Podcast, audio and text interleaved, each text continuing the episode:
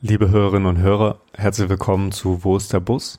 In unserer fünften Folge geht es um Antisemitismus in der DDR. Und bevor es losgeht, ein kleiner Hinweis. Wir hatten leichte technische Schwierigkeiten. Ähm, meine Stimme wird ab und an mal ein bisschen weg sein. Ähm, wir hoffen, dass es trotzdem gut hörbar ist und ja, wundert euch nicht und lehnt euch zurück oder was auch immer ihr macht. Viel Spaß. Wo ist der Bus? Wo ist der Bus? Ist der Bus? Nee, dann, genau. Also, Okay, Max, also dann, dann, ja. lass uns mal über ähm, Antisemitismus in der DDR reden.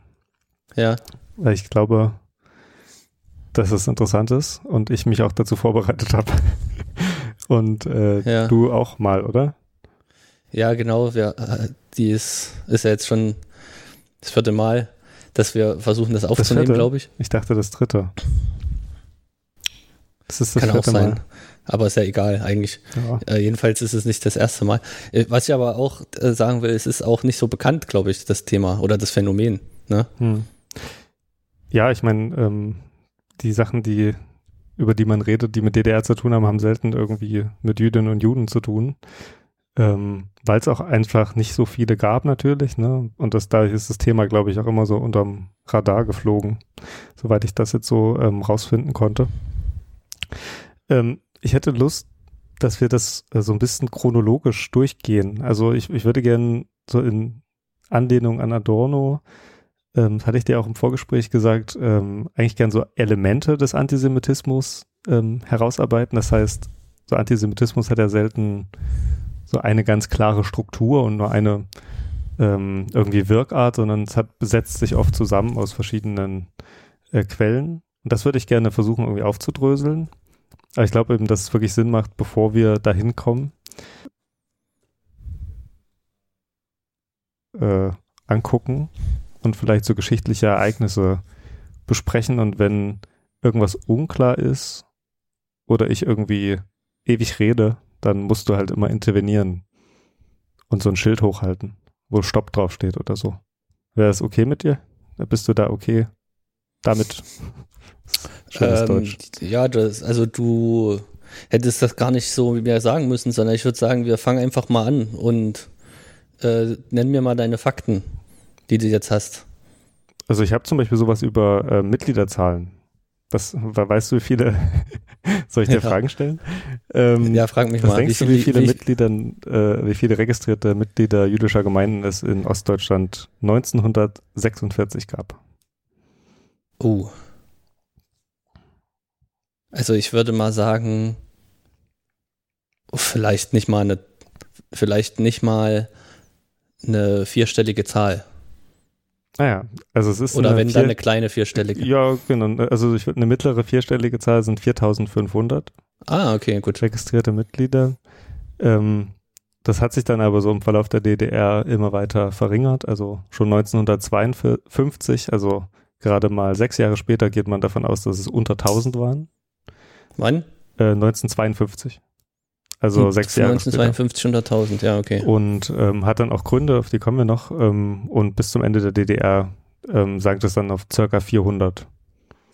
Also es sind natürlich nur die registrierten Mitglieder, aber es ist natürlich trotzdem Ja. eine Nummer, äh, die man irgendwie dann so mal so sagen kann. Das heißt also auch da wieder das Thema ist halt ein relatives Nischenthema, aber es ist trotzdem auch interessant und man muss ja auch sagen, dass Antisemitismus ja nicht unbedingt ähm, Juden braucht sozusagen, um zu wirken, sondern es ist ja, Ja, sozusagen genau. auch was Strukturelles, was ähm, sozusagen einfach eine gewisse Funktion dann irgendwie hat und dann auch wieder Also- zuschlagen kann, sobald es mehr gibt. Ja. Ich, also wir sind bei rund 4000 äh, ging Ja, es los 4.500, und genau. wir, wir sind wa- 1990, Na, 89 sag- sind wir bei 400. okay, also nur noch 10 Prozent. Ja.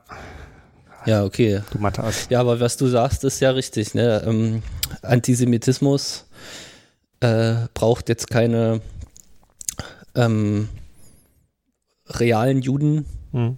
äh, vor Ort sozusagen äh, und richtet sich natürlich auch nicht nur gegen Mitglieder äh, der jüdischen Gemeinde. Ja, plus, Aber es- plus äh, es richtet sich wirklich auch nicht immer nur gegen Menschen. Ne? Also es können, kann sich ja auch Ja. gegen Einrichtungen, Orte, Symbole richten. Staaten. Staaten, genau, stimmt. Oder auch, auch irgendwelche, ja, Geistesströmungen oder sowas, ne? Oder irgendwelche Zerrbilder. Aber was sich an der Zahl jedenfalls zeigt, ist, dass ähm, jüdisches Leben in der DDR wahrscheinlich eine sehr, sehr geringe Rolle gespielt hat. Würde ich mal Mhm. aus den Zahlen jetzt ableiten. Bist schon beim Fazit. Nein, Nein äh, das recht, ja. Also das kann man, glaube ich, so sagen. Es gab am Anfang eben relativ viele ähm, so auch kommunistische Juden oder gerade Kommunisten so jüdischer Herkunft, für die die Religion nicht mehr so eine große Rolle gespielt hat, ähm, die eben mit der DDR eine große Hoffnung verbunden haben. Und so gab es am Anfang eben relativ, also jetzt, obwohl es nicht super viele sind, ne, aber du hast die Zahl ja sogar geringer geschätzt, gab es Mhm. äh, sozusagen erstmal eine hohe Zahl, die sozusagen diesem neuen Staatsexperiment äh, Hm. gewisse Hoffnungen zugeschrieben haben. Ne? Hm. Und wenn man das so ein bisschen, also ich habe ich hab überlegt, man kann das ganz gut in so drei historische Phasen einpassen, eingliedern. Und die erste Phase, die geht so 1945 bis äh, 1952. Das ist also dieser Mhm. erste Schwund, ne, wo es dann von 4500 auf 1000 runtergeht. Ich glaube, das könnte man überschreiben, so mit enttäuschter Hoffnung. Ähm, und auch so sagen, irgendwie hohe Erwartungen, aber eben enttäuschte Hoffnung. Weil ähm, es gab eben sehr, sehr viele dieser Rückkehrer, ähm, die eben versuchten, diesen neuen Staat mit aufzubauen. Und auch von der Sowjetunion gab es eben so positive Zeichen. Das war mir auch nicht so klar, aber die haben am Anfang auch Israel unterstützt. Ähm, was wohl so sehr daran lag, dass äh, Palästina dem Empire irgendwie zugeordnet war oder gehörte, wie auch immer. Und äh, diese Sowjetunion sozusagen ja auch ein Interesse daran hatte, so also ein Gegengewicht ähm, in die, also da hineinzukriegen und eben auch so Israel auf, auf ihre Seite zu kriegen. Ähm, Also, also jetzt warte mal, also das ging jetzt zu schnell. ja, sorry. Wir, wir sind jetzt noch in der Phase enttäuschte Hoffnung, Ja, weil äh, wir und hohe Erwartungen. Rückkehr, ja, hohe Erwartungen, enttäuschte Hoffnung. Äh, die, die Phasen hast, hast du jetzt so benannt. Das habe ne? ich jetzt Und so genannt, ja, ja, genau. Das sind Ergebnis deiner Auseinandersetzung ist- mit dem Thema. genau, es ist hochvalide, aber trotzdem. Ja, okay, also in dieser ersten Phase kamen äh, jüdische Kommunisten zurück Genau. nach Deutschland. Ähm, Haben zum oder Teil waren auch, vielleicht noch auch- in Deutschland, äh, die sich vielleicht versteckt haben oder so ja, und äh, hatten jetzt die Hoffnung am Aufbau eines neuen, besseren äh, sozialistischen äh, Deutschlands mitzuwirken. genau, ja. So, Manche waren Und auch in der wer- Sowjetunion davor und so, genau. ja, okay. Und jetzt äh, hast du gesagt, die Sowjetunion hat äh, äh, erstmal positive Beziehungen zu Israel. Mhm, genau, gepflegt. also damit Das wollte ich sagen, dass es verstanden. so in der UdSSR oder in den Staaten der UdSSR eben erstmal auch eine positive Stimmung gab, was so den ähm, jüdischen Staat angeht oder die Gründung des jüdischen Staates und so, dass es sozusagen eigentlich erstmal so eine, dass es nicht, nicht offensichtlich war, dass es irgendwie antijüdische Grundhaltung gibt.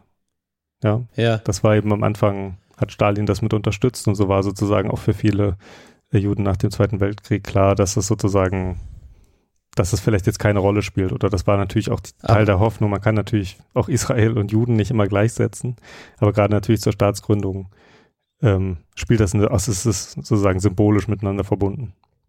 Und die, ähm, das, du, du sagst jetzt, also es gab von den Staaten der UdSSR ähm, eine positive Einstellung Mhm. Und bedeutet das aber, dass es nicht ähm, kein, Kommu also, äh, kein Antisemitismus gegeben hat? Oder kann das nicht auch äh, machtpolitische Gründe einfach nur gehabt haben? Ähm, Also doch, kannst, doch, kannst du dazu was sagen? Also gerade eben, das ist das, was ich äh, jetzt ansprechen wollte mit ähm, Palästina. Ne? Das hat natürlich auch machtpolitische Gründe gehabt, um, äh, also Palästina gehört eben zum Empire und ähm, ja, so war das sozusagen auch so, so der Versuch irgendwie, am, also dort in der Gegend sozusagen auch Fuß zu fassen und dort Einfluss zu haben.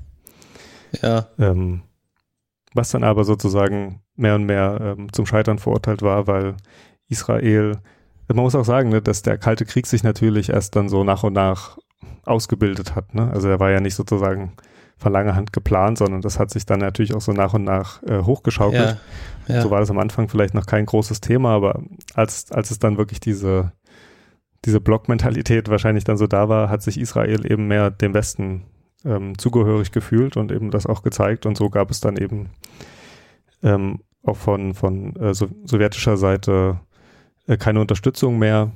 Ähm, und die, die ehemals guten Beziehungen sind dann halt äh, ja eingefroren worden. Und ähm, es gab so ab den 50ern dann auch wirklich ähm, mehr und mehr antijüdische ähm, ja, Prozesse, aber auch Haltungen und sowas ähm, in der ganzen, den ganzen Staaten der UdSSR. In Bezug auf Israel. Oder jetzt auch Nee, es- in Bezug auf die eigene auf, Bevölkerung. Auf die eigene Bevölkerung, genau. Also einerseits, also äh, wurde eben Israel nicht mehr unterstützt, also obwohl sozusagen der. Sowjetunion, aber auch ähm, der- äh, Tschechoslowakei und auch in Ungarn Krieg gab es dann mehrheitlich Prozesse und zwar meist gegen ähm, Menschen jüdischer Herkunft. Ach die so, sich du dafür eingesetzt hatten. Gerichtsprozesse. Ja, ja, genau. Was Antijüdische, Pro nee, ich dachte einfach nur antijüdische Prozesse im Sinne von äh, gesellschaftlicher Prozesse, okay, die, dass ja, ja. sich äh, so irgendwas herausgebildet hat. du, du okay, also darfst das nicht so soziologisch ja, interpretieren. Ja, ja, genau, genau. Also es gab dann mehr und mehr so Prozesse gegen, ähm, ja, also es wurde dann immer so gelabelt, dass die Leute äh, zionistische Agenten waren oder Ja. Verschwörer oder sozusagen dem Impe Imperialismus verbunden waren. Also es wurde dann teilweise eben einfach da so ein Zusammenhang konstruiert. Ähm, man sagt auch, dass ähm, Stalin Probleme hatte, äh, gerade in so in den äußeren sowjetischen Provinzen, also auch so mit, mit der Anerkennung sozusagen seiner Staatsmacht und dass dann so ein, so ein innerer Feind oder, oder ein äußerer Feind, den man aber auch im Inneren bekämpft, ihn dann auch irgendwie ganz gut kam, ähm, um machtpolitisch sozusagen oben zu bleiben. Mhm.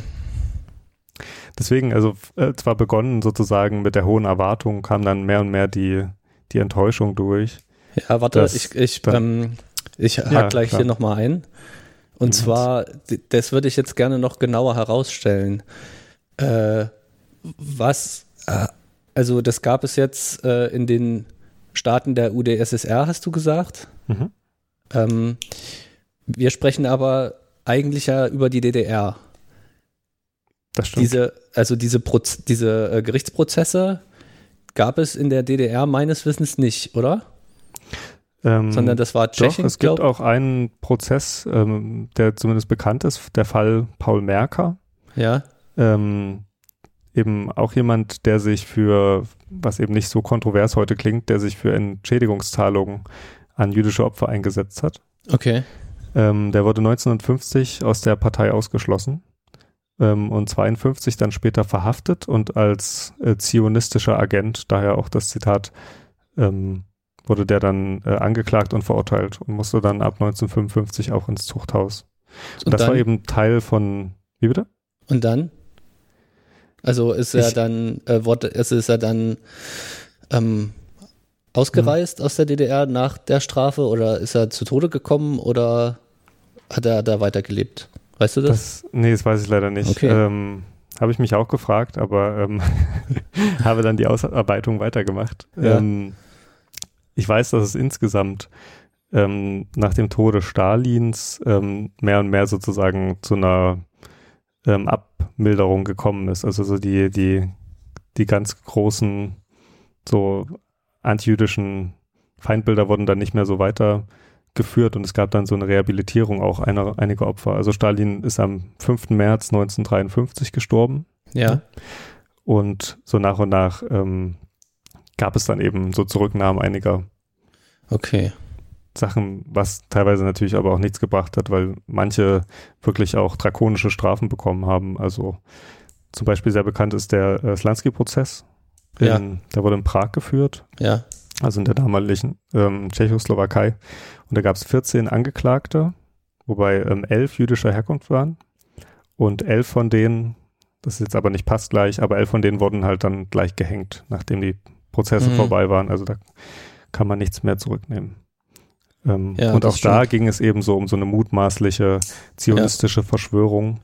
Und ähm, da wurde so immer der Vorwurf der Unterwanderung des Staates angeführt und ähm, die hätten mit westlichen Geheimdiensten zusammengearbeitet und also Ja. es geht immer darum zu sagen, so die, die haben irgendwie daran gearbeitet, den Staat von innen heraus irgendwie zu, zu zerstören, Ja, was ja. aber überhaupt nicht ähm, eben überhaupt nicht der Fall war, sondern die haben sich oft einfach für jüdische Belange eingesetzt, teilweise nicht mal ähm, in der Zeit, wo sie da gelebt haben, sondern irgendwie noch vor dem Zweiten Weltkrieg. ja, und das ja. wurde ihnen dann aber angelastet, dass sie das sozusagen von langer Hand ja.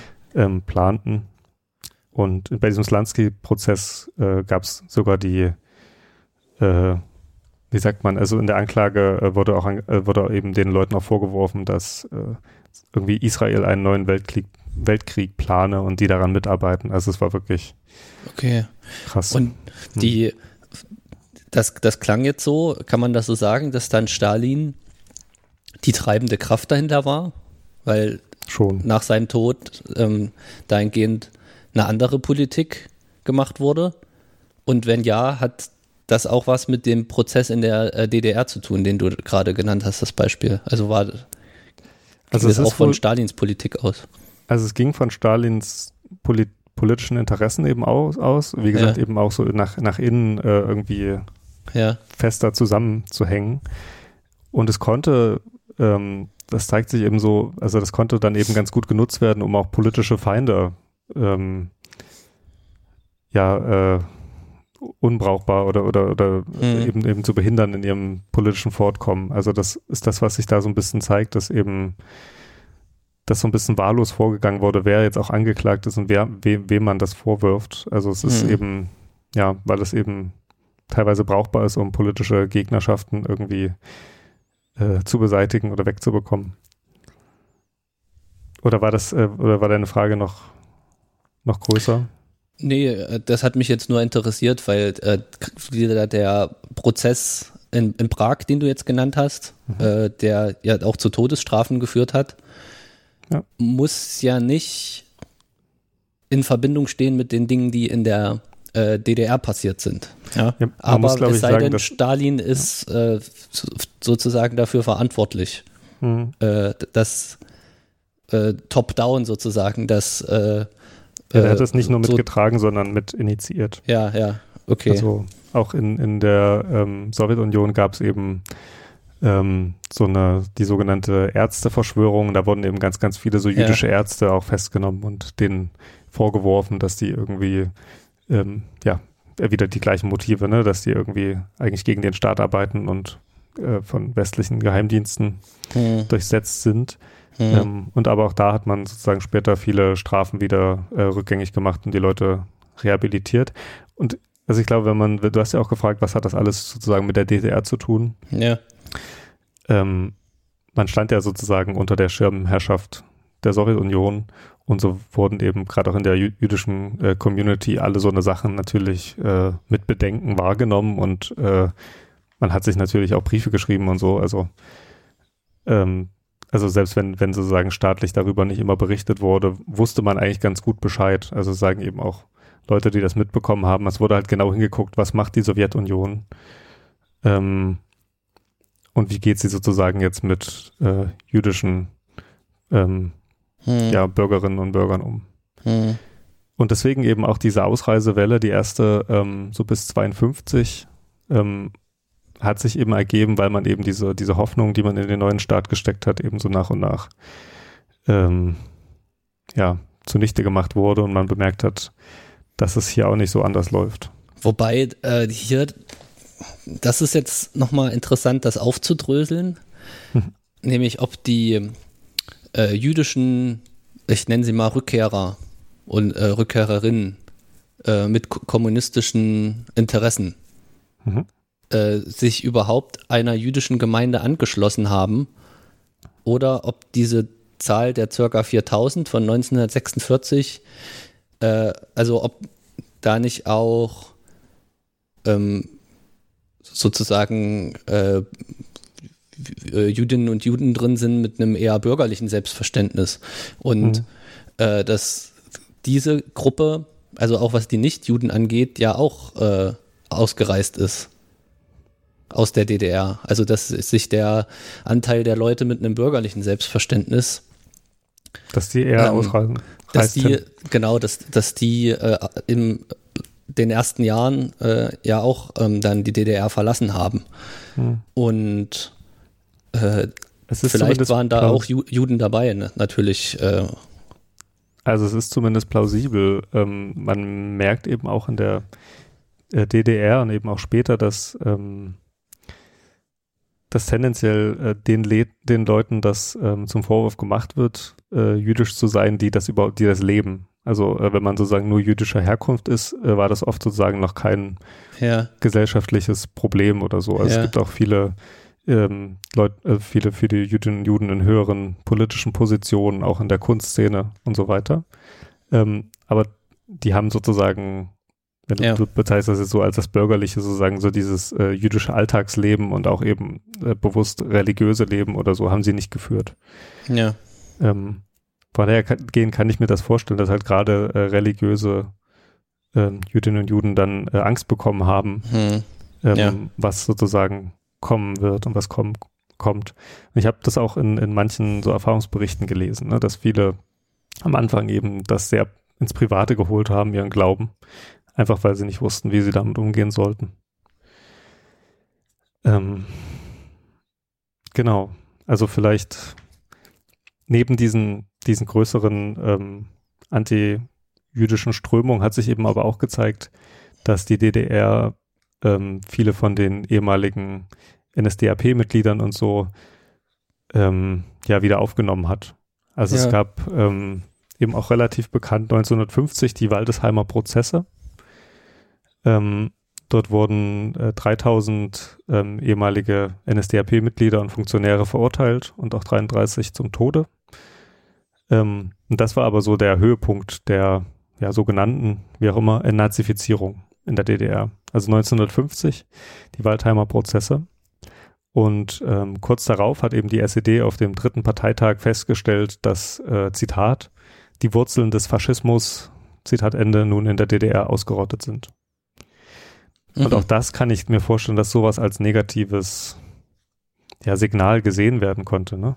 Hm, ähm, dass sozusagen ja relativ wenig Verurteilte, also ich meine 33 zum Tode und 3000 Verurteilte ist nicht nichts und das ist natürlich auch teilweise harte Strafen, hm, ähm, aber es ist natürlich, es, also zumindest ist die Feststellung, dass jetzt die Wurzeln des Faschismus weg sind, äh, ist natürlich schon hochgegriffen. Ne? ja, Und so kann ich mir auch vorstellen, dass auch der Alltag nicht so einfach war. Ähm, dazu, weil ich es glaub, noch äh, äh, immer noch sehr viele NSDAP-Mitglieder, ehemalige, gegeben hat, die dann äh, mit der äh, jüdischen Bevölkerung äh, Tür an Tür gelebt hat. Also an dem Fällen, wo die halt gelebt haben. Die Zahl war ja nicht so hoch, aber Ja. äh, dass die sozusagen die, die Nachbarn äh, der, der Jüdinnen und Juden in der DDR potenziell natürlich ehemalige NSDAP-Mitglieder gewesen sein könnten. Genau. Und da zeigt sich eben auch so eine Ambivalenz ähm, so der DDR-Führung auch. Ähm, sie brauchte natürlich Leute, ne? Und Ja, äh, viele ja. von den ehemaligen NSDAP-Mitgliedern waren auch willig, sich sozusagen in die neue, in diesen neuen Staat und den neuen Gegebenheiten einzufügen. Und das äh, ist eben gerade wieder sozusagen auf der anderen Seite das Problem, äh, was sozusagen viele der, der, der, der, der von der staatlichen Seite der DDR eben so an, an Jüdinnen und Juden sozusagen zum Problem gemacht haben, ähm, dass sie sozusagen nicht einfach dieses, den Staat anerkennen und das war's und dann atheistisch sozusagen sozialistisch in diesem Staat leben, sondern dass sie sozusagen noch was Besonderes sein wollen. Also das wurde, wurde ihm auch immer wieder zum Vorwurf gemacht. Also so, so, so Mhm. eine äh, Missmut äh, dahingehend, dass sie sich nicht eingliedern wollen oder so. Ne? Mhm. was eben bei vielen ehemaligen NSDAP-Mitgliedern anscheinend, vielleicht ist es auch so ein strukturelles Ding, für die nicht so das Problem war, sich wieder irgendwo einzugliedern. Ja. Ähm, ja, auch was du gesagt hast, also ähm, es gibt dann auch viele ehemalige, äh, zum Beispiel HJ-Funktionäre, also von der Hitlerjugend Funktionäre, Mhm. die dann später in Führungskreisen der FDJ ankamen, Mhm. ähm, was eben auch die ganzen Jugendorganisationen und so mitgeprägt hat. Also Ja. die Wurzeln des Faschismus, um das Zitat nochmal zu sagen, waren natürlich bei weitem nicht irgendwie ausgerottet, nee. aber man wollte halt irgendwie weitermachen und war eben auch nicht willig, wahrscheinlich alle. Also gleich und, und, und dazu vielleicht auch, man konnte diese Leute, die eh, eh sozusagen Dreck am Stecken hatten, konnte man natürlich auch leichter äh, geheimdienstlich nutzen und ähm, die waren einem was schuldig so. Das hat auch Ulbricht äh, an irgendeiner Stelle so gesagt. Ähm, so im Ja. Sinne von wir, ver, äh, Ja. wir, wir, wir vergeben, aber wir vergessen nicht. Das war, das stand doch hier in Im Michael Brumlik. Brumliks äh, Genau. Aufsatz, ne? Wobei das dann, es ist kein, äh, kein Zitat, wenn ich das, also kein, kein Ulbricht-Zitat, aber das ist sozusagen die, die Haltung. Und Ja, es gibt auch ein Ulbricht-Zitat, das äh, so in die Richtung eigentlich genau das sagt. Ja. Genau. Okay. Also, und dann, dann, Und- also wie gesagt, diese, diese erste Phase, ja. oder wie nicht gesagt, äh, die erste Phase eben 1945, hat dann am Anfang eben Hoffnung geweckt, aber dann doch viele Jüdinnen und Juden, gerade eben von denen, die wahrscheinlich einfach privat äh, bleiben wollten und nicht unbedingt jetzt aus der großen kommunistischen Idee in die DDR gekommen sind, sondern ähm, einfach vielleicht dort wohnten oder wieder dort wohnen wollten. Äh, gerade die wurden da eben abgeschreckt und da sind eben viele dann ausgereist, oder? Genau. Wollen wir Okay. jetzt- ja, Und jetzt, äh, ja, ich, ich stelle dazu jetzt gleich mal eine Übergangsfrage, weil ähm, ab 1952 beziehungsweise 53 äh, beginnt ja eine neue Phase. die ich mir selber ausgedacht habe. Genau. Genau, dein, deiner, de, deine zweite Phase. Und 53 haben wir aber Stalins Tod und du hast da schon gesagt, äh, dass da eine Entspannung eingesetzt hat. Urteile wurden rückgängig gemacht und äh, Juden, also so, das habe ich jetzt dann implizit so verstanden, äh, nicht mehr äh, so betrachtet, dass sie den Staat von innen zersetzen wollen. Genau. Also sie wurden, Die erste Phase hieß, äh, waren ja dann die enttäuschten Hoffnungen. genau. Ne? Kommen jetzt wieder neue Hoffnungen auf, ist meine Frage. Ähm, leider nicht so wirklich. Obwohl es eine schöne Frage war. Das hast Ja. du äh, schön zusammengefasst.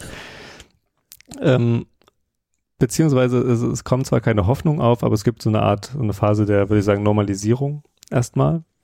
Ähm, also jüdische Gemeinden wurden eben dann auch von der DDR unterstützt. Es hatte auch gleichzeitig immer so, so ein Geschmäckle. Also es hatte, auch hier war das sozusagen nicht frei von, ja, von dem Willen, sich sozusagen auch zu zeigen als ein Staat, der, ähm, der sozusagen ähm, Jüdinnen und Juden nicht ausgrenzt, ne? sondern äh, es ging, es hatte auch sozusagen immer, war mal eingebunden in so eine gewisse repräsentative Sache, aber es ist nun mal Fakt, dass ähm, die Gemeinden auch finanziell gut unterstützt wurden und auch wenn ähm, irgendwelche Gegenstände, die sozusagen auf dem DDR-Markt eigentlich nicht zu bekommen waren, die aber für ähm, religiöse Zwecke gebraucht wurden, zu, zu gewissen Festen, dass die dann zum Beispiel auch besorgt wurden. Also gab es sozusagen so eine Art Normalisierung und es wurde nicht mehr so thematisiert. Okay, wir haben ja, wir, was haben wir denn eigentlich äh, für Gemeinden? Äh, wahrscheinlich nur in den Großstädten. Ne? Also Berlin, Genau. stelle ich mir vor, Dresden, Dresden, Leipzig und äh, gut, Halle weiß ich auch.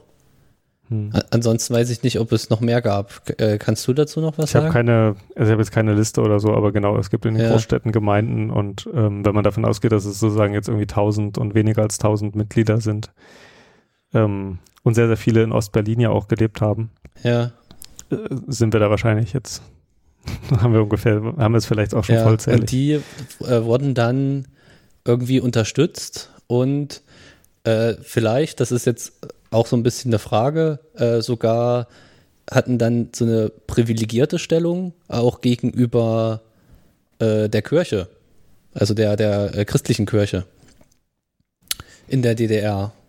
Hm. Weil Ist da das eine Frage war, oder? ja genau, äh, weil da war ja das Verhältnis von Staat und äh, Kirche irgendwie, also angespannt ist wahrscheinlich noch äh, untertrieben. Und äh, hier im, im Falle der jüdischen äh, Gemeinden äh, unterstützt also die DDR jetzt aber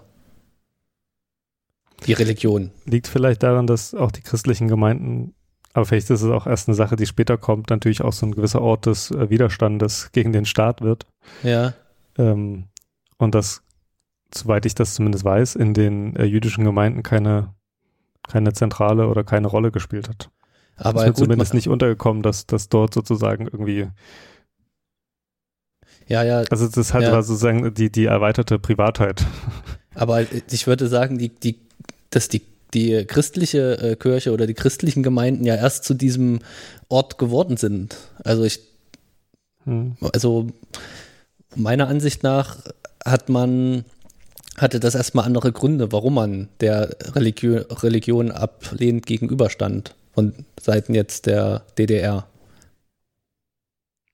Weil natürlich die, äh, also das schwer zu integrieren war in dieses Selbstverständnis des Staates. Und vielleicht auf jüdischer Seite äh, liegt es dann einfach daran, dass die, die äh, Gemeinden zahlenmäßig so klein gewesen sind, dass es keine Rolle gespielt hat. Ja. Wobei gegen die christliche äh, Kirche dann eben ein äh, Konkurrent irgendwie gewesen sein in, in, in Machtfragen. Ja, ich glaube, die, die, also auch die christlichen Gemeinden haben auch einen ganz anderen Anspruch, Ja. ich, gehabt, ne? Also auch in die Gesellschaft hineinzuwirken, äh, Genau, auch genau. Themen anzusprechen und sowas. Und das ähm, ist sozusagen nochmal irgendwie abgegrenzter. Ja, so eine, falls ich weiter Ja, was sagen kann, genau, also ich glaube, so eine Zäsur, die dann eben kommt, ist, ähm, man sagt das ja immer wieder, dass es in den in der DDR eben keine 68er gab, beziehungsweise eben die Niederschlagung des Prager Frühlings und dass es eben so eine insgesamte so Liberalisierung und auch ähm, die Thematisierung und Aufarbeitung des Holocaust, so wie man es eben ja besonders bekannt natürlich auch in- für uns so in der BRD ähm, kennt, dass das alles nicht so stattgefunden hat. Ne? Die Mhm. Verstrickungen der Elterngeneration wurden nicht aufgedeckt und äh, die 68er war ja letztendlich eine globale ja so Liberalisierungsbewegung. Das hat eben das fand nicht statt im Kleinen schon, eben auch wieder in diesen kirchlichen Kreisen wohl. Ähm, aber es ist, ähm, ja, es ist, ist nichts, was sich sozusagen da irgendwie durchgesetzt hat. Und ich glaube, dadurch, es ist, es ist sozusagen wieder eher so ein strukturelles Ding, ne? aber dadurch, dass man das nicht äh, aufgearbeitet hat, bleiben eben die Leute, die Dreck am Stecken haben, weiter in ihren Funktionen und alles geht so weiter. Vielleicht auch ein gewisser autoritärer Ton und ja, und äh, sagt nochmal Also die, die Zäsur, die es dann gab, äh, nochmal, wie die sich geäußert hat jetzt. Äh, Also dadurch, dass es die nicht gab, ist es sozusagen eine Zäsur. ach, ach, Also die äh, fehlenden 68er, also dadurch, dass es die Liberalisierung nicht Mhm. gab, gab es Sachen, die sozusagen Okay. kontinuierlich weiterlaufen konnten. Also die Zäsur bezieht sich jetzt nicht auf die Unterstützung der jüdischen Gemeinden durch die DDR, sondern Hm, äh, die, die Zäsur ist die Kontinuität der, genau. der alten Strukturen, die sich etablieren konnten im Man, man darf das, glaube ich, nicht unterschätzen. Das haben viele eben wahrgenommen. Also, also man, man liest das eben auch bei ähm, zum Beispiel Annette Simon, also so eine, Ja. kennst du ja auch so eine Ja. Psychoanalytikerin und Psychiaterin, die sich viel mit den Themen auf, auseinandergesetzt hat, dass sie das meinte, so in ihren, in ihrer Generation oder den Leuten, die sie kennt, war das halt schon ein großer Einschnitt, ne? ja, Weil eben so aufkam, dass man irgendwie also sozusagen, man, man es ist so eine Art Bewegung und, und äh, Politisierung, die man erlebt und äh, wenn das dann einfach niedergeschlagen wird und kaputt gemacht wird, ist das natürlich ein großer Schock, ja, wenn man dann wieder die Staat, äh, die Staatsmacht sozusagen so gegen sich sieht und man seine eigene, ja. ja, ich weiß nicht, man merkt halt, dass man nichts machen kann, so dass man dann doch irgendwie in diesem Staat gefangen ist und sowas. Und ich glaube, dass das schon, schon eigentlich krass ist, ja. Wo eben auch bedür bedür irgendwie Bedarf da war, ähm, mit den Eltern für den Zweiten Weltkrieg, den Holocaust und so weiter zu reden, wurde das da eben nicht thematisiert. Und wahrscheinlich auch in den Familien sozusagen nicht, äh, nicht besprochen. Und äh, das muss ja dann eine Auswirkung äh, gehabt haben auf das äh, Miteinander Ich würde zwischen sagen, der jüdischen Bevölkerung und der DDR-Bevölkerung. ach so, Oder weil, also das ist jetzt die Frage, wie, wie betrachtet man das? Mhm. das? Wir gehen jetzt davon aus, das Bedürfnis hat es auch in der DDR gegeben, äh, sich damit auseinanderzusetzen, was die Eltern getan haben.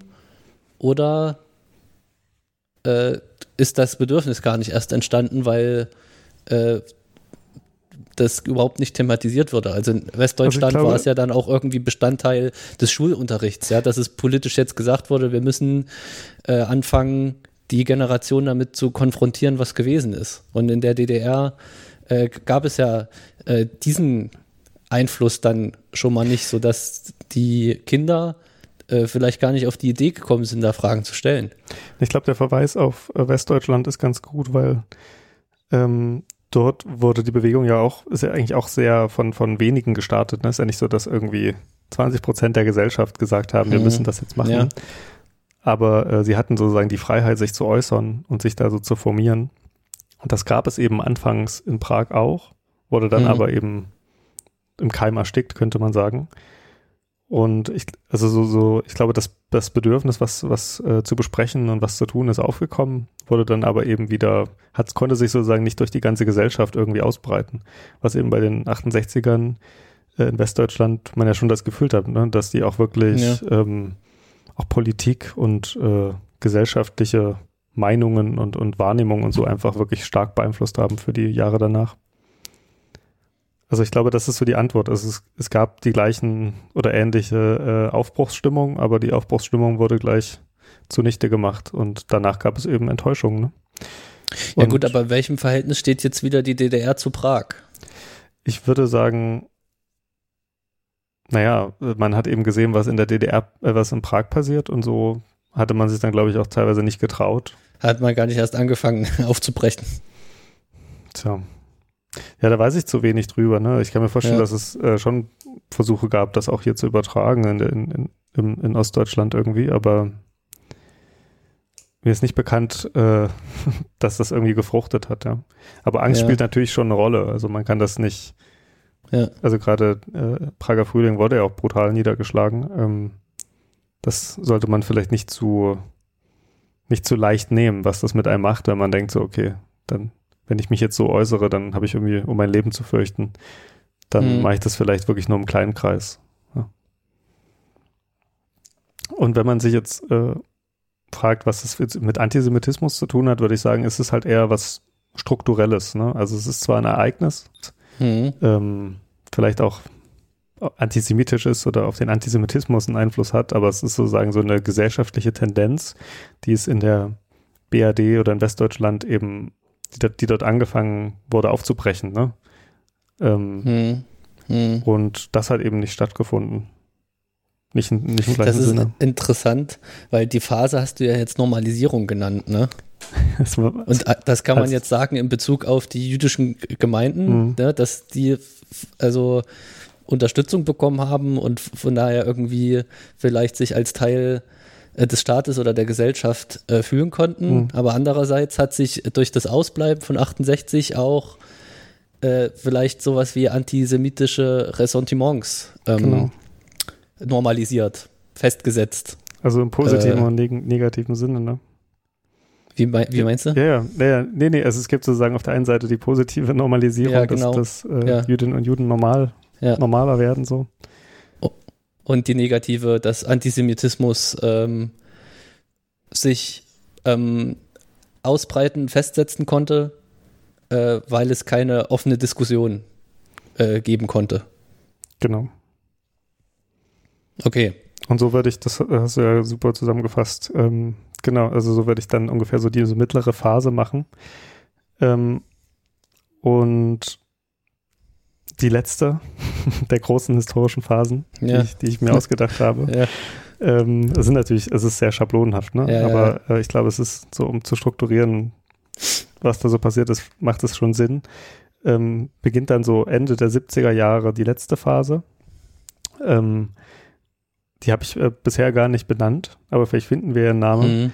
Ähm, und zwar eben mit äh, der Etablierung einer ja so neonazistischen, Mhm. eben auch antisemitischen Szene, ähm, wo es so losgeht, dass es halt so, äh, dass, das ist so eine, so eine, so eine halb öffentliche, aber zumindest irgendwie nicht ganz verdeckte, so äh, rechte Jugendkultur in der DDR gibt, Mhm. die sich eben mit so, ja, äh, narzisstischen Symbolen, äh, Sp Sprüchen irgendwie anfängt zu etablieren, auch, auch gegen die Staatlichkeit rebelliert, ja, also es ist irgendwie Mhm. auch eingebunden, dass man halt irgendwie was anderes machen will und äh, irgendwie Unmut hat, äh, Teil dieses Sozialismus zu sein. Und ja, also damit, damit geht das dann los.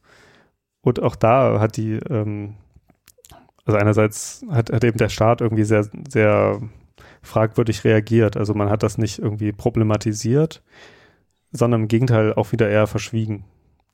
Und zwar, weil man eben, das Grundverständnis der DDR war ja, dass man eben ein antifaschistischer äh, Staat war. Und so ähm, passte das eben nicht in das Selbstbild, dass man irgendwie jetzt äh, Jugendgruppen hat, die irgendwie so Neonazis sind. Ja. Würdest du, macht Sinn, ne? ähm, und so hat es eben oft dazu geführt, dass man das einerseits äh, ignoriert hat, andererseits hat man es wohl auch teilweise so ähm, geheimdienstmäßig genutzt, also hat das, hat das dann so irgendwie für sich irgendwie auch brauchbar gemacht, wobei ich da jetzt irgendwie nicht gelesen habe, wie genau das von, äh, stattgefunden hat, aber mehrmals habe ich gelesen, dass man das irgendwie genutzt hat. Ähm, und es gibt wohl auch, ähm, aber das ist halt jetzt nichts äh, Verifiziertes, ähm, aber äh, soll wohl auch Honecker gesagt haben zu diesen äh, Jugendgruppen, äh, was soll ich da machen? Das sind doch, also das sind alles gute Arbeiter, die erfüllen alle ihre Normen. Also auch sozusagen so die, äh, dass man das gar nicht erst als Problem sieht, so, ne? mhm. ne? die, die, die mhm. arbeiten irgendwie alle und klar, das, äh, die, die sagen irgendwie schlimme Dinge, aber das wird gar nicht so thematisiert oder als, als großes Problem gesehen oder so. Ja, wo, wohingegen bei, bei anderen Artikulationen, ne, genau. auf, äh, also politischer Art, äh, das Argument ja dann nicht mehr gegriffen hat, wenn man als Arbeiter seine Norm erfüllt, ne, dass man dann alles mhm. Mögliche äußern kann. Äh, ich, äh, der, der Vater eines Freundes wurde mal äh, verhaftet ja. ähm, und musste eine Nacht in der Zelle bleiben, weil er irgendwie christliche Lieder auf einem Platz ja. gesungen hat. Genau. Also, ähm, ja genau, und das ist dann irgendwie so das, ich, ich weiß nicht, wie man es nennen will, aber das ist dann so das hässliche Ende ähm, was, was dann auch so eben in, in Richtung der 90er vielleicht auch schon so deutet, ne? Ähm, ja. Mit diesem, vielleicht irgendwie Verweis auf so Baseballschlägerjahre und so. Äh, da ging das eben alles äh, los mit den, mit den äh, neonazistischen Szenen und rechten Tendenzen. Und dazu, vielleicht noch als, als äh, zweiter Punkt, äh, gab es natürlich, äh, oder nicht natürlich, aber gab es schon trotzdem noch auch in der DDR-Propaganda ähm, auch immer noch so, so anti-jüdische beziehungsweise dann eher so anti-israelische Berichterstattung. Also relativ bekannt ist dann irgendwie so eine äh, DDR-Kinderzeitung von 1984, hm. wo irgendwie das Märchen vom Drachen Zion drin ist, das eben sehr mit so antisemitischen Vorurteilen ähm, arbeitet und eben so den Staat Israel, also einerseits mit Juden gleichsetzt und eben auch diskreditiert. Und es gibt auch mehr und mehr, ähm, ja, auch so, so, so, so Gräberschändungen und also so, so, ja, tätliche Angriffe gegenüber so Symbolen. Also auch gerade von so Jugendgruppen, die dann eben die Friedhöfe ähm, kaputt machen und so. Okay. Und ähm, ich, was mir noch einfällt zu diesen, ähm, zu der Berichterstattung, ähm, Wobei das ja, das, das, das würde noch in die mittlere Phase fallen, aber vielleicht ist es ganz gut, ganz kurz noch zu sagen. Also es gibt diese Kontinuität, ähm, dass auch die, die öffentliche Berichterstattung, zum Beispiel im neuen Deutschland, ähm, einen sehr ja, harten und eben antisemitischen Ton anschlägt, ohne dass das irgendwie anscheinend ein Problem ist.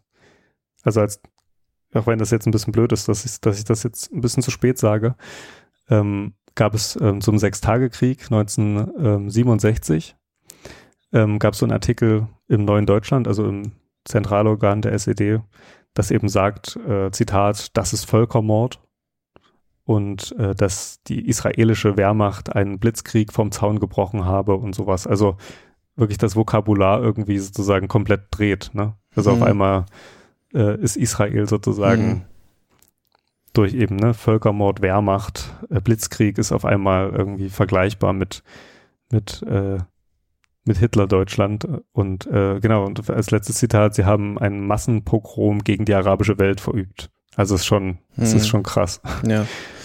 ähm, okay. Lass mich da nochmal, also es ist interessant, äh, nur ist es mir wichtig, jetzt hier die zwei Sachen nochmal auseinanderzuhalten.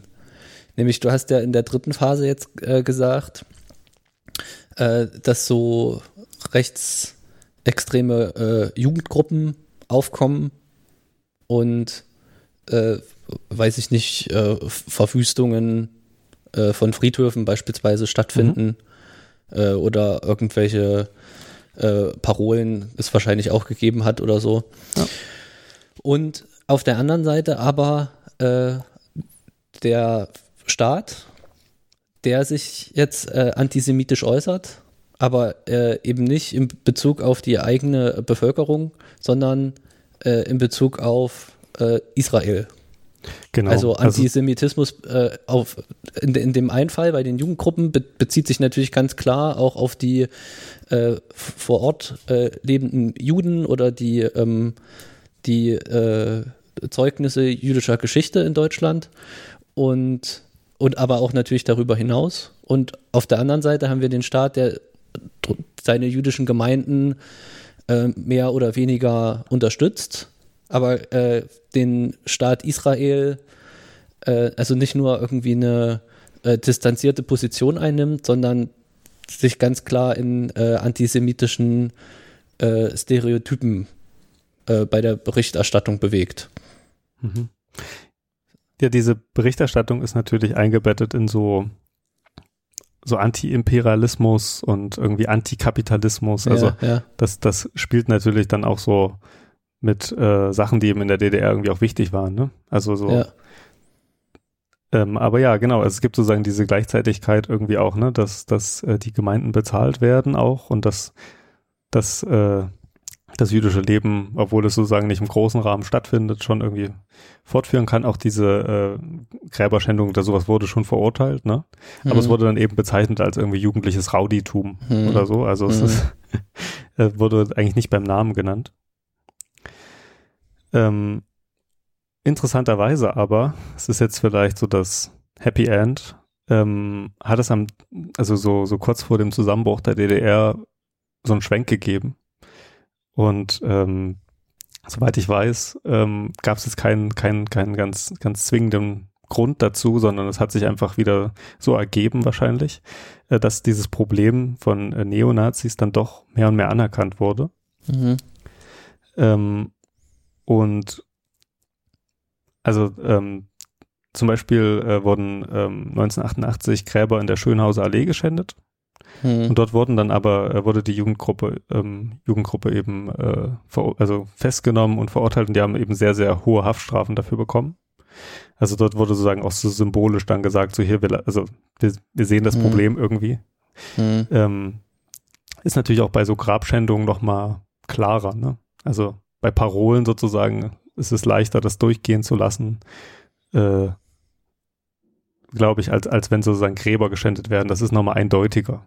So, Ja. ne? Gräberschändung ist dann eindeutig antisemitisch und dann kann man auch leichter sagen, das lassen wir uns hier nicht gefallen. Bei so Parolen, dann ist man sich vielleicht wieder nicht so ganz sicher, wie man es auslegt und so.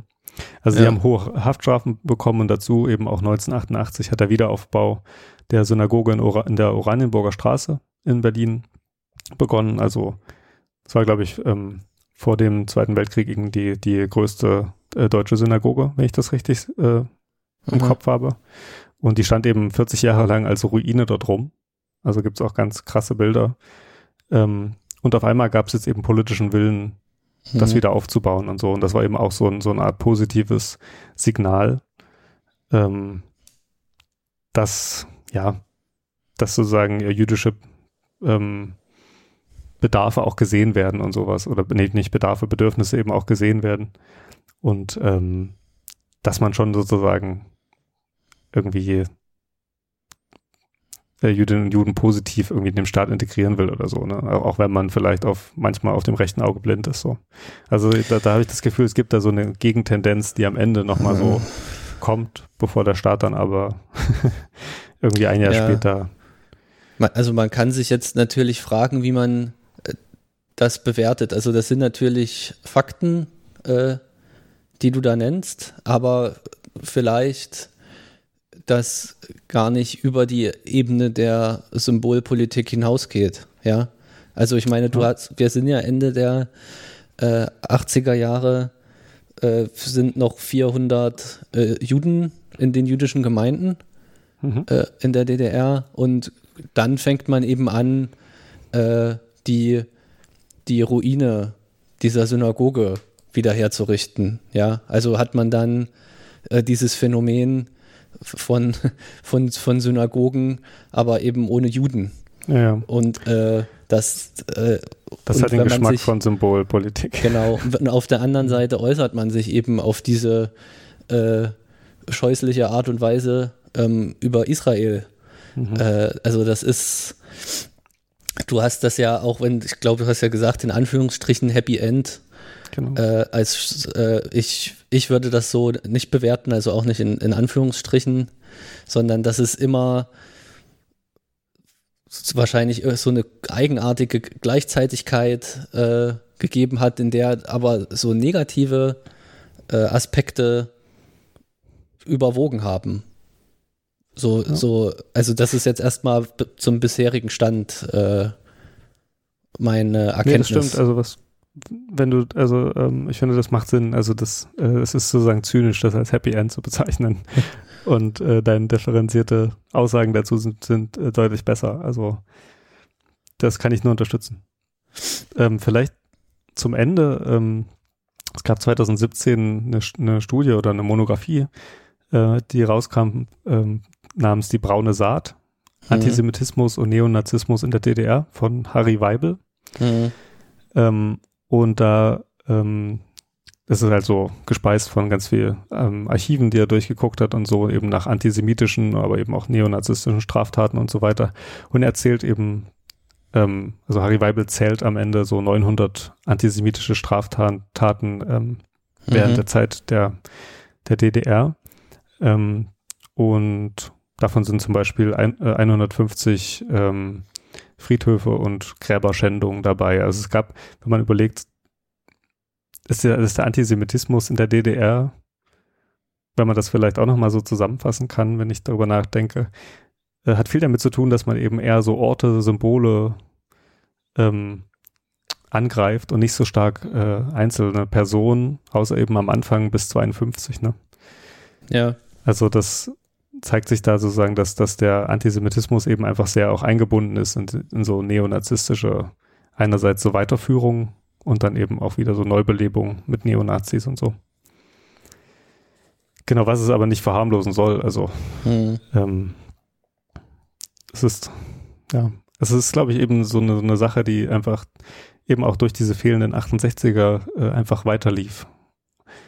Eine gewisse autori autoritäre, äh, antisemitische und so weiter, so Motive, die einfach, ja, die nicht problematisiert wurden und dadurch, ähm, Ja, da, das ist, das äh, finde ich gut, dass du darauf jetzt nochmal kommst, weil von, von da aus, äh, also von diesem fehlenden 68, äh, würde ich jetzt gerne nochmal äh, einen Eindruck schildern, äh, den wir beide zusammen äh, auch schon mal besprochen haben. Äh, Nämlich, wenn- was jetzt die ähm, 90er und frühen Nullerjahre angeht äh, und die, die Schulhöfe in Ostdeutschland. Ja, also unsere eigene Erfahrung, wenn man es nicht Genau, so also- verklausuliert. ja. ja. Ähm, und zwar, wir haben uns ja, und jetzt komme ich nochmal kurz von einer anderen Richtung, ähm, ja gefragt, äh, was das Attentat in Halle und dieser Stefan B., also ob das irgendwas mit äh, Antisemitismus in der DDR zu tun hat. Man muss Und- vielleicht sagen, dass das die Grundfrage war, sich mit Genau. diesem Thema zu Da- beschäftigen. mit genau. dem Thema zu beschäftigen. Und wir haben jetzt den Podcast ja schon mehrfach aufgenommen, weil wir da immer irgendwie so eine äh, Linie äh, ziehen wollten oder nicht ziehen wollten und einfach gemerkt haben, dass das funktioniert nicht, sondern dass da irgendwie andere Dinge eine Rolle spielen. Was man aber sagen kann, ist, dass äh, auf Schulhöfen äh, das Schimpfwort, äh, also das in Anführungsstrichen Schimpfwort äh, Jude äh, irgendwie in der Nachwendezeit in Ostdeutschland äh, häufig gefallen ist. Mhm. Und das, also das hat nicht nur was damit zu tun, wie das immer heißt, mit ähm, äh, Migration aus, also dass es sozusagen ein importiertes Problem ist, ja, aus so äh, muslimischen äh, äh, Gesellschaften, sondern dass es äh, gleichzeitig auch vielleicht so eine Kontinuitätslinie gibt von der äh, DDR, dem Ausbleiben von 68 und äh, dass sich dort irgendwie so antisemitische Stereotype verankern konnten in der Gesellschaft, sodass bei uns, wir kommen ja aus Thüringen, wo es also überhaupt keine Juden eigentlich gegeben hat, äh, Jude äh, ein Schimpfwort gewesen ist in der Schule. Ja. So. Also ich, ich kenne das auch selbst noch, dass ähm, also Jude als Schimpfwort ähm, und auch, dass man so, so Neonazi-Symbole irgendwie auf den Toiletten überall hat. Also nicht überall, ne? Das ist natürlich Ja. übertrieben, aber nicht so, dass man äh, noch nie ein Hakenkreuz gesehen hätte.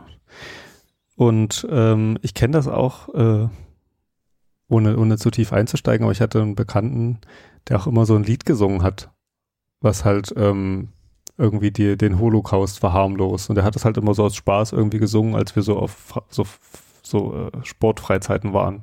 Also ich glaube, ohne dass er das sozusagen eben verstanden hat. Aber das ist ja genau diese, Mhm. das Problem, dass es eben so tief drin ist irgendwie, dass man denkt, das ist irgendwie unnormal, äh, Jude oder Jüdin zu sein. Ne? Ja. Das sagt auch, ähm, es gab auch so eine Doku ähm, im, im ARD, ähm, das hieß, glaube ich, Shalom Neues Deutschland, ne? Mhm. Ja, genau. Ähm, da wurde auch viel darüber geredet, dass eben, äh, also der, der eine äh, dort, der dort interviewten sagt eben, dass ihn dann so manchmal, äh, er so zusammengefahren ist innerlich, wenn irgendwie jemand gesagt hat, irgendwie so eine Judenschule, Mhm. Zitat, ne? Mhm. Oder irgendjemand hat gesagt, das habe ich bis zur Vergasung geübt. Ja. Und so eine Sachen, das ist Ja. halt einfach so, das war halt so drin, ne? Das ist überhaupt nicht, war überhaupt nicht Teil des reflektierten Prozesses, sondern äh, ja, man hat halt so gesprochen, ne? Und äh, genau. Ja, und von daher kann man das schon irgendwie sagen, dass äh, diese auch da die, die DDR eben über ihr Ende hinaus wirkt noch. Bei, Mhm. also ja, das muss man natürlich dann im Einzelnen immer sehen, welche Einflüsse tatsächlich alles eine Rolle spielen. Aber das ist jedenfalls äh, ein Einfluss, äh, den es da gibt, wenn man jetzt in, in Ostdeutschland aufgewachsen ist, hier sozialisiert wurde. Das passt eigentlich auch ganz gut als Übergang. Ich hatte ja am Anfang mal versprochen, dass wir so einzelne Elemente Mhm. des Antisemitismus ähm, heraussuchen. Und ich glaube, ich habe also eine wichtige Sache, die eben auch noch äh, lange gewirkt hat. Also jetzt geht es, glaube ich, eher so ein bisschen um so strukturelle Sachen. Ähm, die lange gewirkt hat, war eben, und damit beginnen jetzt die Elemente, äh, waren eben äh, zum Beispiel das Grundverständnis äh, der DDR, dass die DDR ein antifaschistischer Staat ist. Mhm. Und das hat ja eigentlich noch nichts mit Antisemitismus zu tun, ne? Mhm. Aber so in der Geschichtskultur der DDR war eben der Widerstand immer deutlich wichtiger als die Opfer. Ja. Ähm, das interessanterweise, das war mir auch neu, zeigte sich das auch in den äh, in unterschiedlichen Rentenhöhen. Also jüdische Opfer und kommunistische Opfer haben verschiedene Renten bekommen sozusagen. Die Kommunisten und die kommunistischen höher. höhere. Okay. Genau. Was ich ja echt krass finde. Ja, ja. Ähm, und ich weiß auch noch, ich erinnere mich, wir waren ja mal zusammen ähm, an der Ge Gedenkstätte Buchenwald, dass ähm, es dort eben so war, jetzt wahrscheinlich nicht mehr ist, ne? Äh, nicht, nicht nur wahrscheinlich, jetzt nicht mehr ist, dass die Gedenktafeln eben früher in der DDR nach Ländern sortiert waren oder, oder also sozusagen für, jede, für jedes Land wurden sozusagen äh, Tafeln aufgestellt, aber die Juden kamen als einzelne oder als eigene Mhm. Gruppe nicht vor. Mhm. Das hat natürlich diesen, Mhm. den Vernichtungskrieg gegen die Juden eigentlich äh, ja unsichtbar gemacht, ne? Und das finde ich halt schon krass. Also das, das, das ist eben sowas, was eben auch, glaube ich, wirklich bis ins Heute noch wirkt. Also dass man diese, diese, dass man das eben so, so, so vergisst oder dass eben, es Mhm. ging halt nur darum, irgendwie der Widerstand gegen den Faschismus oder so, also Mhm. auch ganz, ganz Ja. klare Kategorien. Ähm, und damit ja auch die Komplexität irgendwie nicht zu fassen kriegt, äh, wie das so damals irgendwie funktioniert hat. Also sagt auch, wir haben ja vorhin schon mal Annette Simon angesprochen. Mhm. Die hatte da auch so eine Erinnerung in einem Essay stehen, dass sie als Jungpionierin auch äh, das im Nachhinein so bemerkt hat, dass man eben nicht mit Reflexion die, die Jugendlichen dazu bringen wollte, ähm, Faschismus äh, nicht gut zu finden, Ja. sondern eben, sagt sie, über Emotionen versucht hat, sie zu überzeugen Ja, oder überwältigen. Ja. Das ist natürlich auch wieder so ein Zugang, ne, der, der irgendwie so, ja, also der natürlich nicht, nicht immer funktioniert und so, ne, was auch wieder so passt auf diese, äh, so gegen Ende hin, dass, dass es so, auch so, so rechten Widerstand gibt, der sich vielleicht gerade nicht davon überzeugen lassen hat, von Emotionen und, und man es eben vielleicht auch nicht mit Reflexion probiert hat. Ja. Ich, ähm, von mir aus kann ich gern so ein paar Elemente sagen, von denen ich denke, dass sie irgendwie eine Rolle spielen und wir können da mal trotzdem drüber reden. Ja. Äh.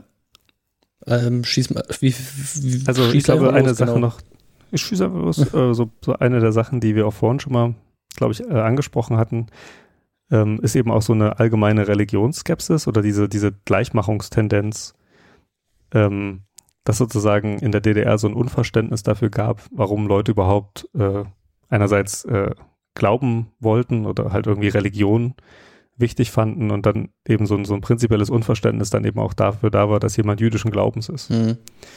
Äh, Ich glaube auch in dieser äh, ARD-Doku ähm, berichtete einer, dass irgendwie jemand in den Gottesdienst kam und irgendwie gefragt hat, äh, warum wollt ihr Juden sein? Ihr könnt doch, wir, äh, ihr könnt doch einfach Menschen sein oder so. Mhm.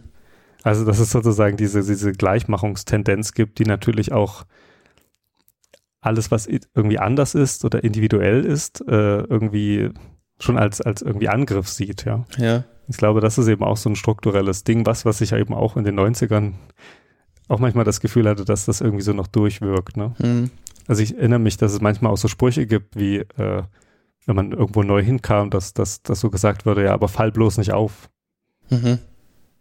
Also das ist so dieses, äh, es ist sozusagen gut, wenn man, Ja. wenn man sich irgendwie unterordnen kann. Das hattest du ja auch schon mal im Bezug auf dein Zeugnis, äh, dein, dein, dein Grundschulzeugnis, ne? ja, genau, Das in der Grundschulepisode. Ich konnte mich nicht gut äh, Unterordnen unterordnen. oder einordnen. Genau.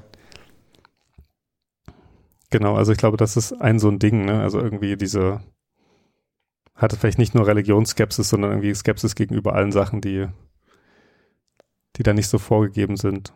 Also auch das ist natürlich was Schablonhaftes, ne? Ja. Aber ich glaube, es kann eine Rolle spielen. Okay. Noch, noch ein Element. zweite, noch ein Element, äh, hast du schon gesagt, und wir haben es schon gesagt, äh, so Alltagsantisemitismus in der Sprache.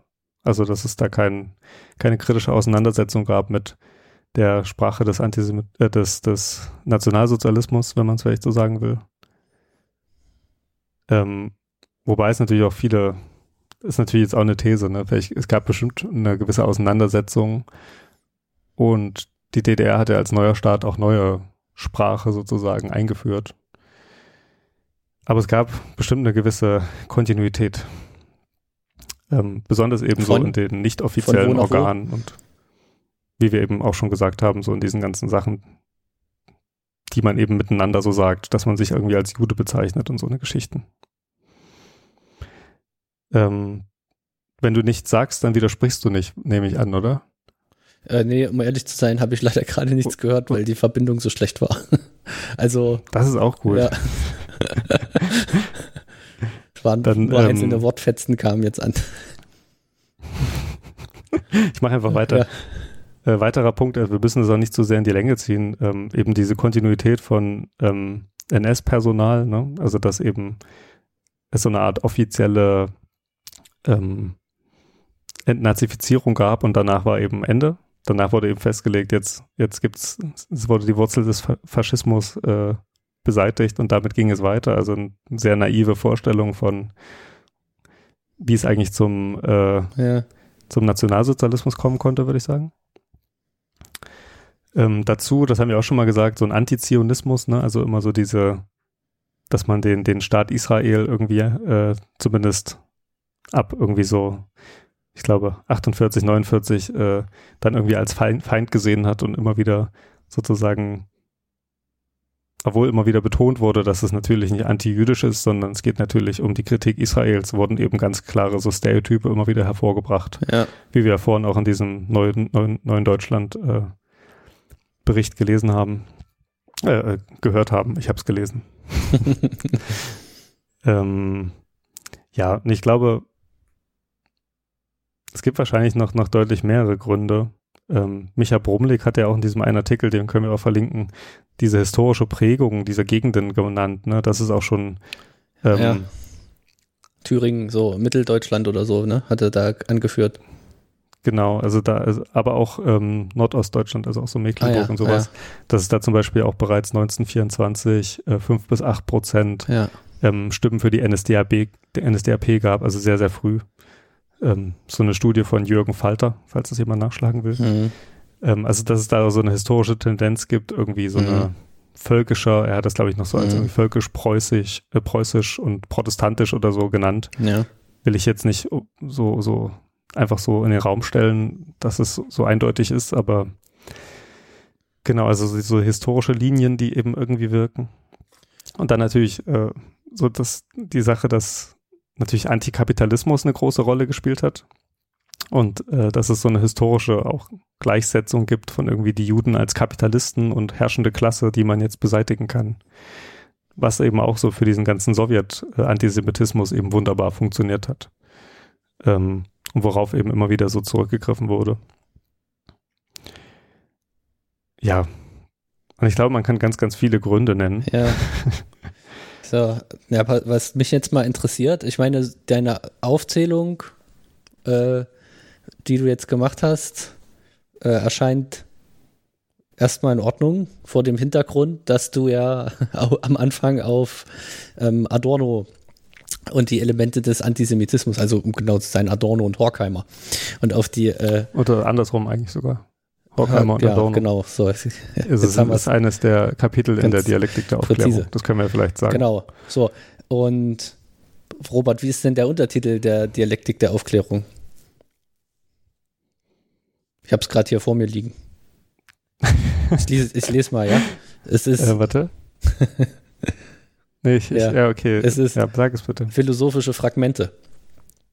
Und Ja, was du jetzt angeboten hast, waren auch Fragmente. Wenngleich nicht Genau. philosophische, aber vielleicht finden wir da noch ein geeignetes Adjektiv. naja, gut, es, es ist ja sozusagen gerade dieses, das als Elemente des Antisemitismus zu bezeichnen. Warum ich das mache, ist wirklich, das kann ich glaube ich nochmal klar machen, Ja, dass, dass der Antisemitismus eben meist keine so ganz klare Wirkrichtung hat, wie es vielleicht dann im Nationalsozialismus nochmal, Mhm. also der hat das dann so vereindeutlicht. Ne? Da Mhm. gab es dann irgendwie eine Ideologie und, und auch den klaren Vernichtungswillen der Juden eben als in Anführungsstriche Rasse. Ne? Also es war Mhm. natürlich also so, so ideologisch äh, eingebunden. Aber gerade das gab es ja danach eigentlich nicht mehr, gerade auch nicht in der DDR, aber es hatte sozusagen viele so kleinere Punkte und kann dann eben irgendwie zum Nachteil wirken. Ne? Und das, das, was sich eben auch in, der DDR zeigt, gerade so mit diesen, dieser Stimmung so, so 50er oder Ende der, Ende der 40er, Anfang der 50er Jahre, dass die Stimmung so schnell kippen kann und dass man einfach so historische, äh, ja, so Wortschnipsel und so einfach verwenden kann, um wieder irgendwie so antisemitische Stimmung zu machen und Mhm. dass das irgendwie, ja, halt in den, in den Gesellschaften irgendwie Europas echt ein Ding ist, dass man das einfach, äh, einfach betätigen kann. Ne? ja. Interessanterweise ja auch Sachen, die man äh, heute manchmal so hört, wenn man jetzt irgendwie so Corona-Proteste irgendwie mitbekommt, dass ja manche dieser Argumentationen, ich glaube Armin Nassé hat das gesagt, ähm, es, es fehlt eigentlich nur noch, dass Bill Gates eigentlich ein Jude ist. Ne? Ja, Also so diese, dieses ganze, äh, die hängen irgendwie überall drin und kontrollieren Mhm. die Welt Mhm. und, und machen alles. Das sind ja alles so Motive, die man, die, oder die, wie die Geschichte vielleicht auch zeigt, ne, die immer wieder einfach so herausgekramt werden Ja, können ja. und einfach funktionieren. Ja. Und die, genau, und die speisen sich eben so als aus verschiedenen Elementen, glaube ich. Und wirken sich dann halt auch je nach Einzelfall irgendwie anders aus, ne? Ähm, es gab natürlich äh, Juden in der DDR und Jüdinnen und es gab auch äh, manche, die damit einverstanden waren und das gerne gemacht haben und es immer noch besser fanden als, als, äh, als den Westen. Das muss man wahrscheinlich auch ganz klar sagen. In Bezug. ja, genau, aber Auf das ändert ja jetzt ich- nichts ähm, an dem Problem. Ja, also wie. Nee, nee, genau. Nee, nee. Ähm, Ja, Gar nicht. Ich wollte nur auch, also es gibt natürlich auch die Perspektive, ne? Ja. So. Ähm, was ich in Bezug auf Adorno interessant fand, ist es bei ihm, glaube ich, nochmal eingebunden noch in eine größere Kapitalismuskritik. ja, klar. Also, dass er sagt, dass natürlich Kapitalismus auch die Tendenz hat, eben dadurch, dass es immer Leute hervorbringt, die äh, einerseits sehr, sehr reich sind und andere Leute, die eben sehr, sehr arm sind und, und sozusagen das, das Leid irgendwie auf sich nehmen. Ähm, daraus sagt er, entsteht eben auch Antisemitismus, so als, als Ventil. Mhm. Das ist natürlich ganz, ganz platt gesagt. Mhm. Aber umso interessanter, glaube ich, dass es in der DDR, die ja eine antikapitalistische, antifaschistische Gesellschaft ist oder sein wollte, dass es dort sowas auch gibt. Ne? Ja gut, äh, da muss man halt sagen, dass das vieles davon auch nur so eine Scheinbarkeit hatte. Also es ist ja jetzt, würde ich sagen, nicht die, die Idee des Sozialismus würde da nicht angemessen verwirklicht sozusagen, ne? Sondern es hat bestimmt, auch wenn die, die Selbstdarstellung so gewesen ist, sozialistisches Deutschland und antifaschistisches Deutschland, äh, dass das ähm, mit der Realität nicht immer übereingestimmt hat, ähm, Ja, ist, gerade so die ist glaube ich, jetzt keine steile und These. autoritären Elemente. Genau. Also vieles von dem, was Adorno äh, da geschrieben hat, lässt sich vielleicht sogar auch auf die äh, DDR anwenden. So, Hm. auch wenn das jetzt äh, erstmal ein anderes äh, System auch ist. Aber dass es da trotzdem äh, viele Ähnlichkeiten noch gibt. Hm.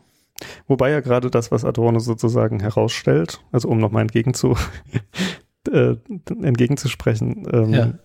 dass, dass sozusagen gerade diese wirtschaftlichen, also dass das aus diesen wirtschaftlichen Gründen entwächst, dass ja sozusagen in der DDR schon Ja, das, anders lief, das ne? irgendwie mit äh, vergesellschafteten äh, Grundstücken und Firmen und so. Aber natürlich hat alles auch nur eine gewisse Scheinbarkeit. Es gab natürlich trotzdem eine herrschende Klasse Ja. und genau. ähm, Es gab auch Dinge, die man, die, die man gesehen hat und nicht haben konnte, was auch irgendwie Unmut erzeugt hat. Und man muss ja auch sehen, die, ich habe jetzt da auch nicht mehr alle Texte im Kopf Warum? von Adorno. ja, genau. Warum nicht? Und wenn es da liegt. äh, da, das ist ja nur ein Element, ne? auch dieses, ähm, die, die Wettbewerbsbedingungen Ja. des, der kapitalistischen. Gesellschaft. Ich glaube, was, was ich äh, in Bezug auf Adorno interessant finde, dass er ja sagt, dass auch die Juden als Gruppe natürlich auch austauschbar sind. Ne? Hm. Also er sagt, es funktioniert halt sehr, sehr gut, weil es, äh, weil es eben historischen Antisemitismus gibt und diese, diese Stereotype eben irgendwie weit verbreitet. Und äh, sie halt auch in manchen äh, gesellschaftlichen Klassen eben unterkommen, dass es, dass sozusagen der Hass sich da gut übertragen konnte. Ähm, aber er sagt ja eben, dass es irgendwie auch austauschbar ist. Es könnten sozusagen auch immer andere Gruppen sein. Und das sind, glaube ich, auch die Tendenzen, die sich in der DDR auch manchmal gezeigt haben. Also es gab gesellschaftlichen Unmut und, und Wut und so, die sich dann zum Beispiel auch in vielen Gastar bei, bei so Gastarbeiterinnen und Gastarbeitern ähm, gezeigt haben. Also auch diese Studie von Harry Weibel, wie gesagt, geht ja Mhm. nicht nur um Antisemitismus, sondern auch um ähm, Neonazismus. Und äh, der beschreibt zum Beispiel auch, was er selbst Pogr äh, Pogrom nennt, äh, in Erfurt, wo irgendwie, ich glaube, 30 marokkanische Gastarbeiter, ich glaube, Marok marokkanisch waren sie, irgendwie von so einem riesigen Mob Mhm. durch die Stadt gejagt Mhm. wurden und sowas. Also so richtig Mhm. schlimme Sachen. Mhm. Oder auch, wenn man sich äh, darüber informiert, wie äh, so Gastarbeiterinnen und Gastarbeiter äh, gewohnt haben, ja, dass die teilweise echt in irgendwie so kleinen Batterien untergebracht wurden und so. Also es, das ist natürlich jetzt nicht das Gleiche, aber gerade diese, diese Pogromstimmung und irgendwie so, so Ausländerfeindlichkeit und sowas, ich glaube, da könnte man mit Adorno sozusagen auch sagen, da zeigt sich eben auch, dass irgendwie also einerseits zeigt sich, dass, dass, dass die Wut sich auf andere übertragen kann, die eigentlich nicht schuld sind, ne? sondern irgendwie die Gesellschaft oder das ges gesellschaftliche System. Und es zeigt eben auch, dass die DDR eben nicht dem gerecht geworden ist, äh, was sie eben sein wollte. Ne? Hm. Ähm, aber ja, weil sie eben auch eine Diktatur war. Ne? Also es ist, sie war schon entfernt davon, das zu sein, was sie irgendwie vorgab. Ja. So, jetzt zum Ende hin ging es ja nochmal ganz schön ins Spekulative auch. Und auch etwas so vom, vom Kernthema weg. Und ich weiß nicht, um zu verhindern, dass es jetzt noch mehr ausfranst hier an den Enden, äh, Mhm. ist die Frage, haben wir alles besprochen oder gibt es noch was, was jetzt genannt werden sollte? Ja, ich glaube, so ein richtiges Schlussfazit, ähm, du hast schon Sachen gesagt, die ich sehr unterstreichen würde und äh, muss man nicht machen. Ich finde, fand es als historischen Punkt noch interessant, dass die erste frei gewählte Volkska Volkskammer der DDR ähm, ziemlich schnell sich erstmal bei Juden äh, entschuldigt hat. Also so Ja, Jüdinnen und Juden ja. weltweit, also so eine Bitte um Vergebung. Und da scheint ja dann doch irgendwie so ein Bedürfnis da gewesen zu sein, das nochmal offiziell zu machen, was eben lange Zeit nicht passiert ist. Ne? Die Mhm. DDR hat ja auch, auch äh, weil sie sich ja als äh, nicht als Erbe der BRD, sondern sozusagen als neuen Staat gesehen hat, hat zum Beispiel auch keine Entschädigungszahlung an, an äh, Israel, wohl mhm. Ja. genau gezahlt und, und, und also ich glaube, man muss schon sagen, also dass es natürlich Antisemitismus in der DDR gab und dass es ein, auch, auch auf struktureller und auch politischer Ebene eben was war. So, ist natürlich jetzt kein, kein richtiges Fazit. Und ich glaube, diese Entschuldigung, die sagt irgendwie viel aus. Mhm. Ähm, ich weiß nicht, genau, also wir müssen es nicht zu sehr ausfransen. Man könnte sich jetzt fragen, äh, was hat das jetzt mit uns heute zu tun? Ne? Ja, ein bisschen ging Ähm, es ja schon in die Richtung. Ne? Wie hat das fortgewirkt äh, in den 90ern und Nullern? Was ist mit uns heute, finde ich schon schwieriger, die Frage. Also hast du da auch eine Antwort oder wolltest du das jetzt nur so in den Raum stellen? Also ich habe es in den Raum gestellt. Ich hatte irgendwann mal ähm, nachgeschaut nach ähm, antisemitischen Vorfällen Hm. und weiß, dass ähm, 2019 es 2000 Straftaten gegen jüdische Menschen und Einrichtungen gab Hm. und dass es in den letzten Jahren auch immer weiter gestiegen ist. Und man trotzdem davon, davon ausgeht, dass es ähm, noch eine hohe Dunkelziffer gibt, die eben nicht sozusagen aus Polizeistatistiken hervorgehen. Hm. und dass auch 90 Prozent, zumindest war das 2018 noch so, ähm, Täter aus dem rechten Milieu stammten. Das heißt, dass dieser Neonazismus einfach echt ein großes Ding ist, was eben bis heute auch fortwirkt und äh, ja, auch eben Menschen jüdischen Glaubens immer noch daran hindert, irgendwie ein normales Leben zu Wobei, führen. da muss man aufpassen mit diesen, ich bin mir da jetzt nicht mehr äh, ganz sicher, weil ich jetzt nicht wusste, dass du das ansprichst. Mhm. Aber es gab da irgendwie, ich glaube, man hat das automatisch so einsortiert. Wenn es Ah, jetzt einen okay. Anschlag äh, oder einen Angriff oder etwas ähnliches gegeben hat gegen äh, jüdische Menschen oder jüdische Einrichtungen, äh, dass man das automatisch Im rechten dem rechtsextremen Ah, ja, okay. äh, Spektrum zugeordnet hat und äh, dass das auch jetzt in äh, der ganz jüngsten Zeit da ein Umdenken äh, stattgefunden hat, dass man da jetzt genauer hinguckt, was sind eigentlich die Motive Hm. dabei. Kann man Deswegen natürlich auch sowieso nicht immer sehen. Ne? Also Genau. Die Wahrheit Also ist Neo- natürlich, dass gerade wenn Einrichtungen zerstört werden, man oft niemanden daneben hat, der da wartet, bis er festgenommen wird. Ja.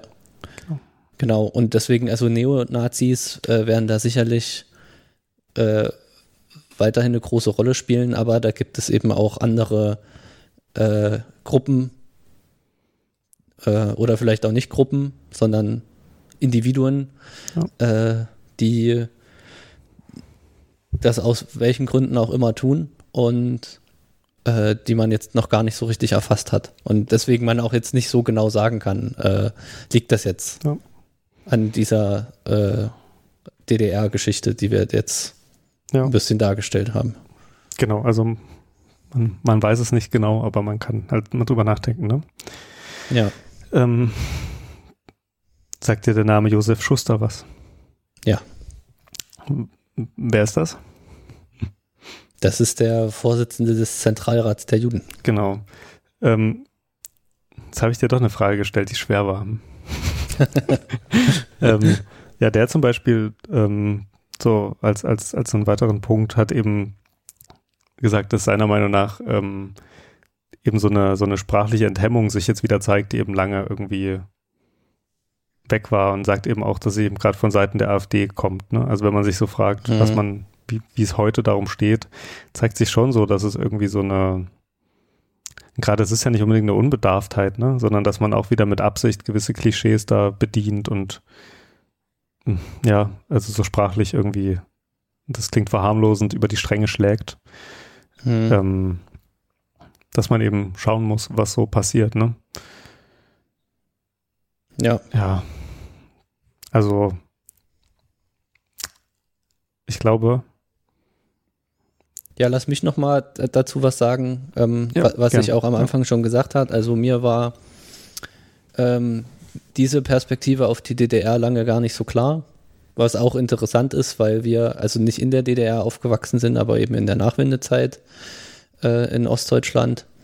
Und von daher äh, fand ich das wichtig, da auch mal drüber zu sprechen und äh, jetzt etwas mehr darüber zu wissen. Ja, ich, ich freue mich auch darüber, mehr zu wissen.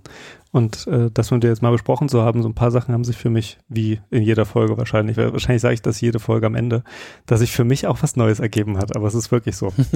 ja. ähm, du, also äh, hast wieder gut die Sachen zusammengefasst, die ich nicht zusammengefasst bekommen. Das ist doch schön. Ja. Na gut, Max. Dann ähm, bis hoffentlich bald wieder. Wir hoffen, dass Corona und äh, die Technik uns nicht immer dazwischen fährt oder unsere eigene Unfähigkeit. Und bis bald. Bis bald, genau. Mach's gut. Mach's gut, Max.